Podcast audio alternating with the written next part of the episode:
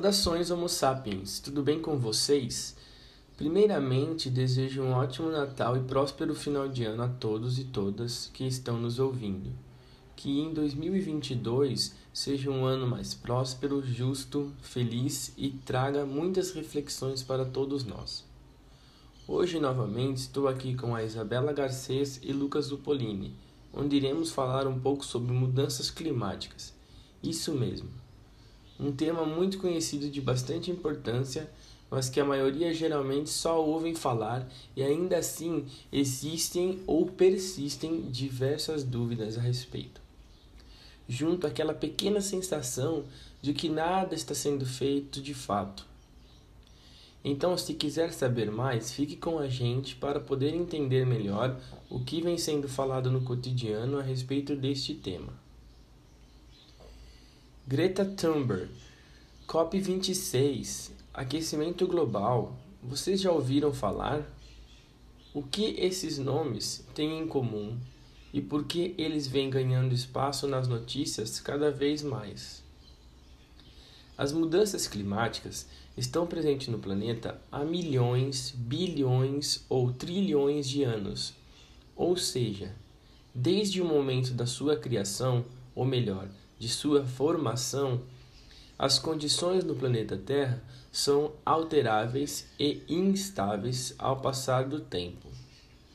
Para compreendermos melhor, precisamos pensar que o nosso planeta é constituído de materiais sólidos, por exemplo, solo, rocha, árvores, entre outros, materiais líquidos, como a água, e gasosos, como as camadas que consistem as a atmosfera, por exemplo.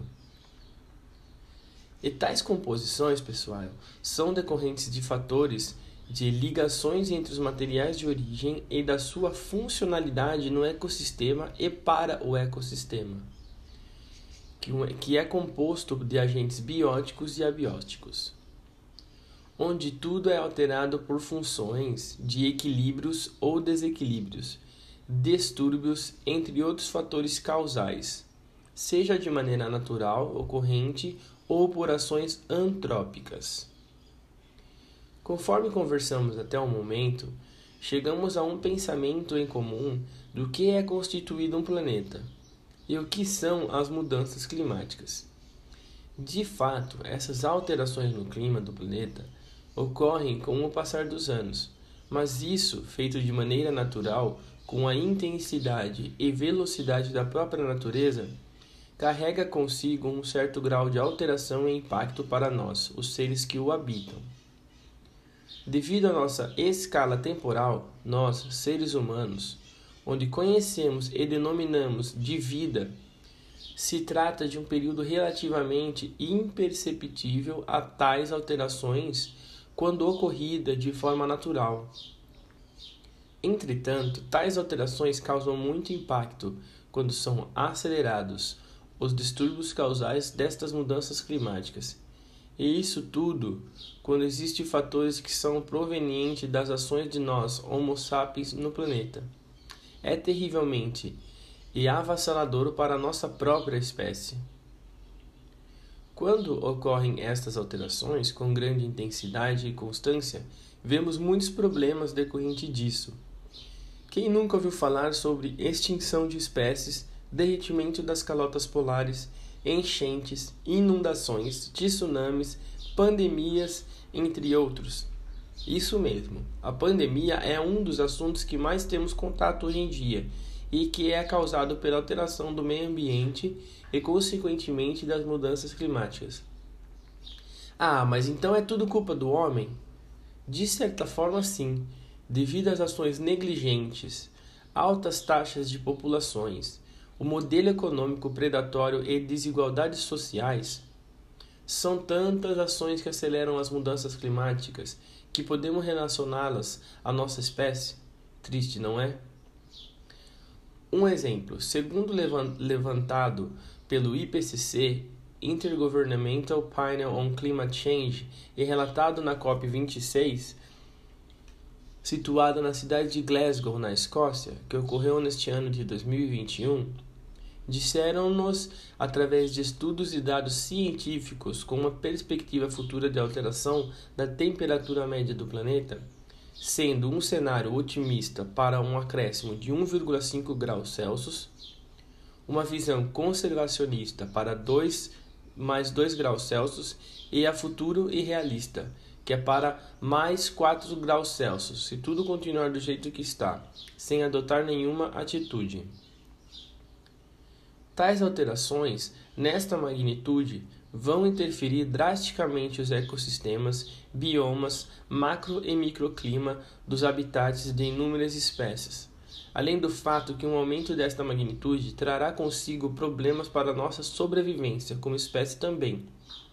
Muito calor nas zonas temperadas que abrangem os países ao norte no globo, mais eventuais frentes frias para outros tópicos onde não ocorriam tais eventos além das alterações na dinâmica de precipitação ao longo do globo, trazendo também divergência entre os períodos e locais com bastante precipitação e deixando mais áridos alguns lugares que já são. Consequentemente, haverá uma mudança na fauna e na flora. No mesmo relatório do IPCC, levantou algumas medidas que devemos adotar para combater as mudanças climáticas ou ao menos mitigá-las, para que não alcancemos índices irreversíveis, tais como substituição ou paralisação do consumo através da queima de combustíveis fósseis. Parar e frear o desmatamento. Transformar a logística e utilizar carros elétricos. Mudança de energia renovável mudança para energias renováveis e o reflorestamento dos biomas terrestres, priorizando as áreas que asseguram os serviços ecossistemas, ecossistêmicos, como a água, o controle de temperatura, o sequestro de carbono, entre outros.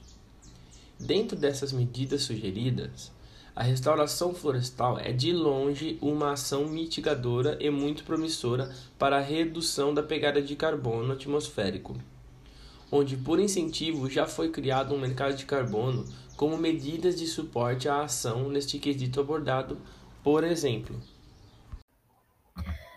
Como o Marcos falou, ainda nesse ano a gente teve uma conferência para falar sobre as mudanças climáticas. Cada vez mais conferências vêm acontecendo em, de, em razão das mudanças climáticas e do aquecimento global. A exemplo disso, a gente teve a Conferência de Estocolmo, que foi realizada em 1972, a Rio 92 em 1992, a Rio mais 10 em 2002, a Rio mais 20 em 2012 e a mais recente, a COP26, que foi realizada no segundo semestre de 2021. Nessas conferências, os líderes de diversas nações se reúnem e avaliam os estudos que os pesquisadores realizam, assinam acordos cujo objetivo é mitigar as mudanças climáticas e usar os nossos recursos naturais de maneira mais sustentável. Mas fica uma grande questão, que é se os países vêm realmente cumprindo o que tem nesses acordos ou se o compromisso é apenas durante as reuniões. Muitos países vêm cumprindo essas metas pela metade e às vezes nem começam a cumprir essas metas.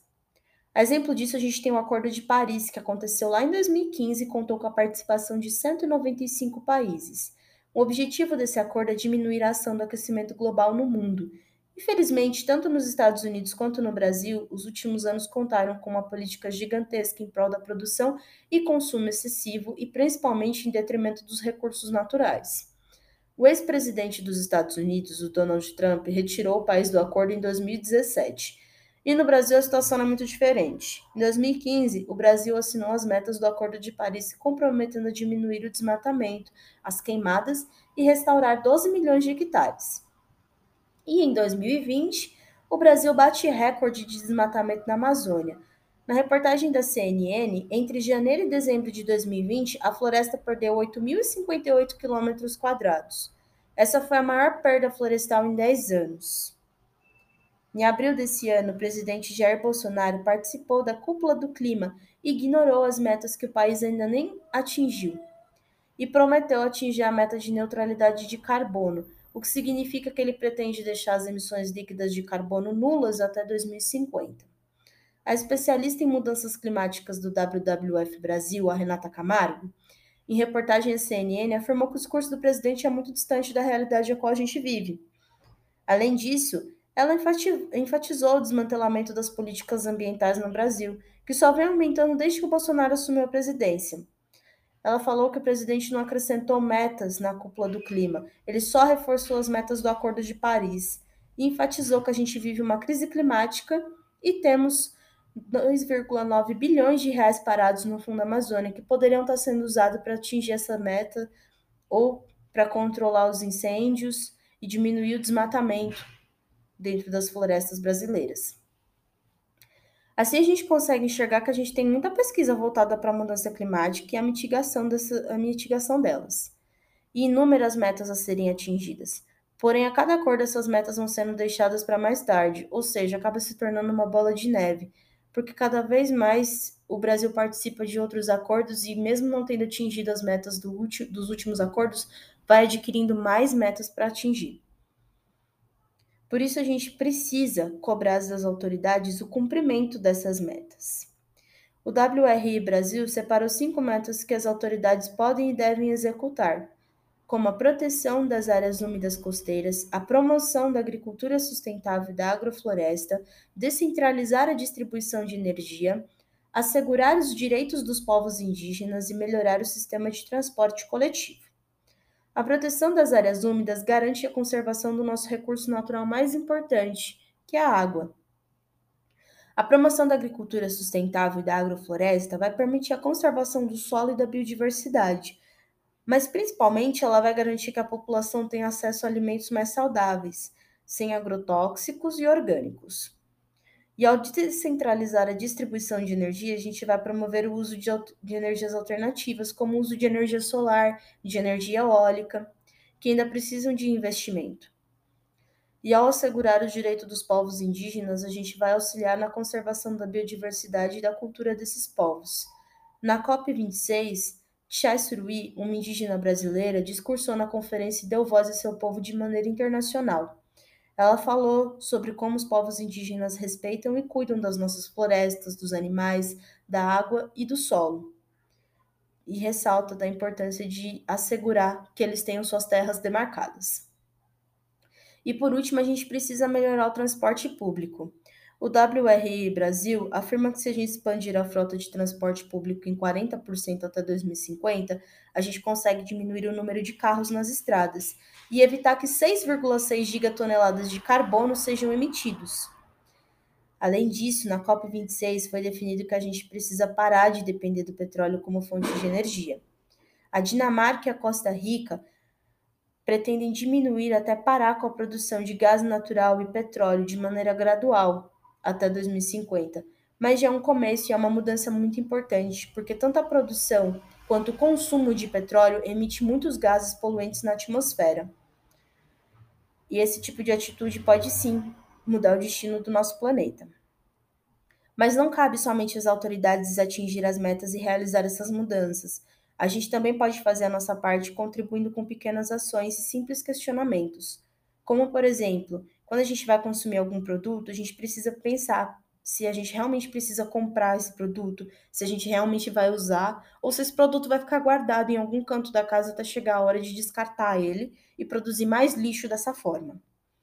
Esse tipo de questionamento faz a gente refletir sobre o nosso consumo exacerbado e já tem alguma mudança positiva, tanto no nosso comportamento quanto na produção. Agora que a gente viu um pouco das metas e do que vem acontecendo no mundo, o Lucas vai falar um pouco sobre os projetos de restauração e a parte ambiental. Com tudo isso dito, fica bem claro quão urgente é a crise climática e também dá para ter uma ideia da sua relação com os ecossistemas florestais ou a perda desses. Estimativas apontam que 17% das emissões mundiais de gases estufa estão ligadas ao desmatamento. No Brasil, esses valores são ainda maiores, podendo chegar a quase metade de todas as emissões. Portanto, pode-se imaginar o quão grande seria o impacto não apenas de um desmatamento zero, mas também da reversão desse processo, ou seja, de reflorestamento, também conhecido como restauração ecológica. Tendo isso em mente, a ONU declarou os anos entre 2021 e 2030 como a década da restauração ecológica. Mas plantar florestas não é algo exatamente novo, então por que isso vem se tornando algo tão relevante? Além da urgência da questão do clima, muitos dos esforços tradicionais em reflorestamento focavam apenas nos retornos econômicos, principalmente na madeira, e empregavam poucas espécies, geralmente exóticas e de rápido crescimento. Em alguns casos, isso pouco contribuía para o aumento da biodiversidade e colocava pressão ainda maior na disponibilidade hídrica de algumas áreas, o que atraía, inclusive, críticas da comunidade científica, ambientalistas e do público geral. Os benefícios da restauração de ecossistemas podem ir muito além do comércio de madeira, particularmente no longo prazo e se forem considerados também outros retornos socioecológicos. O reflorestamento tem grande potencial para retirar o carbono da atmosfera, regular extremos climáticos, manter solos e conter erosão, assim como prover hábitat para outras espécies e outros recursos não madeireiros, como alimentos. Tendo tais benefícios em foco, a China tem investido em projetos ambiciosos de reflorestamento. Regiões que apenas uma ou duas décadas atrás sofriam com erosão, perdas de rios, baixa produtividade e corriam risco de desertificação, hoje abrigam ricos ecossistemas florestais ou agroflorestais com elevada biodiversidade, maior produtividade e maior rendimento para os agricultores. O projeto Green for Green, um dos maiores do mundo, concentra esforços em algumas das regiões social e ecologicamente mais vulneráveis do país. Nessas áreas, o projeto combina diferentes tecnologias de reflorestamento com transferências financeiras do governo para os agricultores que aderirem ao programa. Isso atesta para os benefícios não somente ecológicos, mas também sociais da restauração. Também no Brasil existem diversos projetos de restauração com grande potencial. A Caatinga, em particular, é o único bioma 100% brasileiro e também um dos com maior histórico de degradação. Além da dificuldade de se encontrar financiamento para a restauração ecológica, o plantio também contava com dificuldades técnicas. A mortalidade com métodos tradicionais chegava a 70%, inviabilizando tais projetos. Todavia, pesquisadores da Universidade Federal do Rio Grande do Norte demonstraram que um conjunto de espécies nativas com raízes mais profundas estabelece melhor e mantém uma taxa de mortalidade bem menor, em torno de 30%. Além disso, essas espécies podem ser irrigadas apenas no plantio, reduzindo os custos com manutenção e irrigação.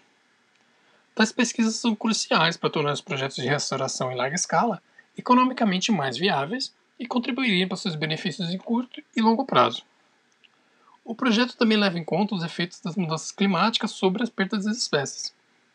Por causa do sucesso e relevância do projeto, ele recebeu o Prêmio Campeões de Terras Áridas da Organização das Nações Unidas. Portanto, é muito importante que suportemos tais projetos de restauração, seja ativamente como voluntários, ou mesmo indiretamente cobrando ações de governantes e de empresas. Mais florestas são cruciais para um ambiente social e ecologicamente mais justo e também menos vulnerável aos efeitos das mudanças climáticas.